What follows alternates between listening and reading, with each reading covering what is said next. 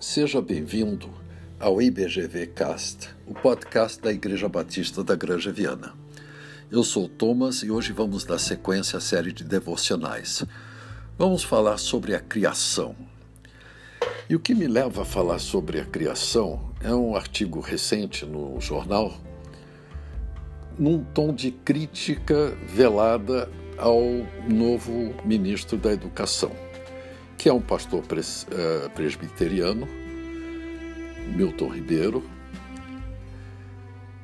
conhecido nos meios evangélicos tradicionais, nos meios cristãos da reforma mais histórica, tem larga experiência em educação, apesar de não ter necessariamente na educação pública. Mas o que me chamou a atenção no, nesse artigo do jornal foi que fez questão de defini-lo, além de uh, cristão tradicional, etc. E tal, mas falar que ele é criacionista. E essa, uh, essa palavra que é usada hoje, criacionismo, carrega dentro dela um aspecto negativo. É mais ou menos como dizer que ele ainda acredita que o automóvel é pior do que a carroça de burro que a Terra é plana, que a Terra gira em torno da, do Sol, enfim, de atraso, de, de assim um conservadorismo extremado, qualquer coisa disso. Um ser pensante hoje não crê, de acordo com os jornalistas, isso é mais ou menos unânime entre eles, não crê na criação, crê na evolução das espécies, crê no, no acaso da, das coisas que existem e tal. E ao contrário do que pensa todo e qualquer cristão bíblico, porque a Bíblia começa com uma afirmação que é uma explosão de louvor, uma explosão de, de espanto, é um hino de louvor. Começa assim: No princípio criou Deus os céus e a terra. Essa é a primeira introdução que nós temos a Deus na Bíblia, Deus como Criador. E de fato, se nós pensarmos em termos de, vamos usar aspas, criacionistas, é impossível que se pense na criação sem entender que para haver criação tem que haver o Criador. E o Criador não é uma força, porque a força seria alguma coisa criada. O Criador tem pessoalidade, tem vontade. Vou criar, criou. Falou Deus, haja luz, e houve luz. Nós temos que nos acostumar a essa ideia muito rapidamente quando nós optamos por ser cristão, quando nós entregamos nossa vida a Jesus. E o mundo, da mesma forma que nós recebemos Jesus, o mundo rejeita Jesus, o mundo rejeita a Deus. Tanto que Paulo, na, na, carta aos Romanos, ele fala claramente que Deus amou a nós mesmo quando éramos seus inimigos. E o mundo continua sendo inimigo de Deus e rejeita a criação porque aceitar a criação é aceitar a existência do Criador. E um Criador só poderia ser Deus, porque criar o universo não é obra de um homem. Por mais que o homem deseje ser seu próprio Deus, coisa que acontece com o ser humano desde Adão e foi reforçado com uh, o nascimento do humanismo no século XVI na Europa, não adianta a gente dizer que é Deus quando nós olhamos para o universo e perguntamos, mas como? Como é que existe esse universo? Como é que existem tantos bilhões e bilhões e bilhões e quatrilhões e quaquilhões de estrelas? Os próprios céus, diz o salmista, proclamam a glória de Deus. Nós, seres humanos, não temos resposta para isso, a não ser uma, que é negar a criação. Então, negue-se a criação.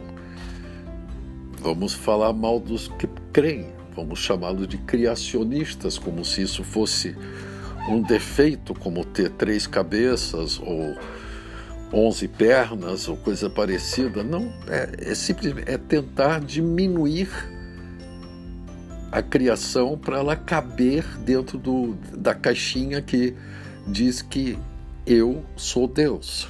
Não funciona. E vou dar, uma, dar um exemplo meio bobo disso, que é o aplauso. Vou dar dois exemplos para vocês de aplauso para entenderem por que, que eu levantei esse assunto. O primeiro exemplo é o seguinte: no final da tarde, no Rio de Janeiro, quando o dia é bonito, você pode ir até a Pedra do Arpoador, que é onde começa a praia de Ipanema. É uma pedra que se projeta para dentro do mar por algumas centenas de metros. E você vai ver bastante gente sentada lá. Estão lá esperando o pôr do sol, porque o sol, durante uma boa parte do ano, ele se põe diretamente atrás da Pedra dos Dois Irmãos e da Pedra da Gávea. E é um espetáculo, é lindo. Realmente é uma das coisas mais lindas que o ser humano pode ver. É, o sol se pondo atrás deles cria um, um, uns contrastes entre escuridão e luz, e céu e sombras. É, é lindo mesmo, é maravilhoso. E quando o sol finalmente se põe, sabe o que, é que acontece? Todo mundo aplaude. E todo mundo pensa que está aplaudindo o pôr do sol, mas não está. Está aplaudindo o cara que bolou aquele pôr de sol.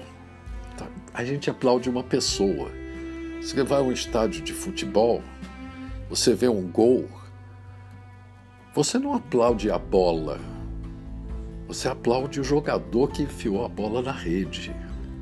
E quanto mais artístico tenha sido esse golaço, maior o aplauso. Você vai a um concerto e alguém acaba de tocar uma, uma fuga de bar com maestria no piano,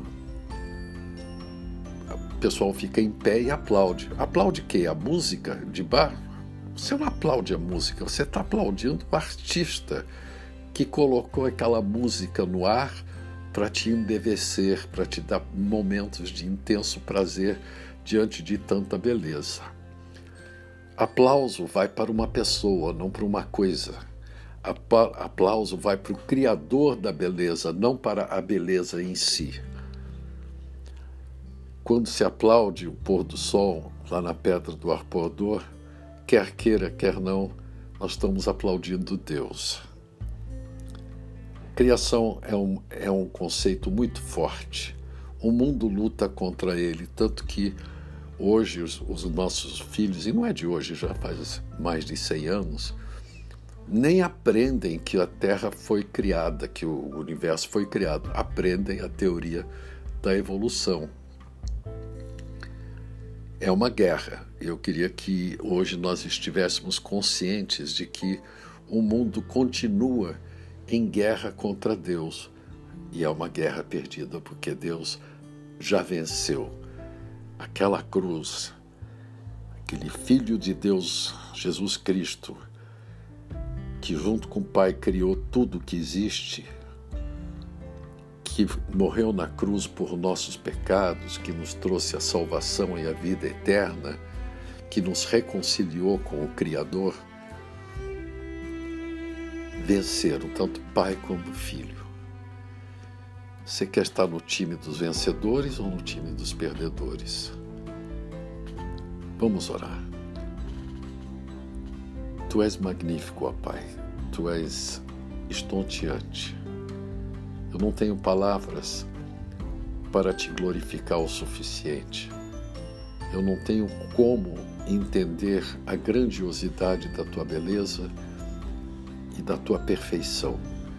Recebe humildemente de mim, da minha parte, palavras incompletas, palavras gaguejadas palavras que não conseguem expressar o inexprimível, porque tu és maior do que as minhas palavras, do que as palavras de qualquer ser humano. Mas mesmo assim, Pai, tu nos amas, tu cuidas de nós, tu nos traz para perto de ti, Tu estás conosco cada dia de nossa vida, no, nos bons e nos maus momentos, e te louvo e te glorifico por isso. Aceite esse meu pequeno louvor e eu te peço, em nome de Jesus Cristo, teu Filho amado. Amém. Hoje, então, nós falamos um pouco sobre criação. Espero que vocês tenham gostado e, se gostaram, voltem, consultem o nosso site www.ibgranjaviana.com.br para usufruir de mais outros episódios do nosso podcast. Um abraço e até mais.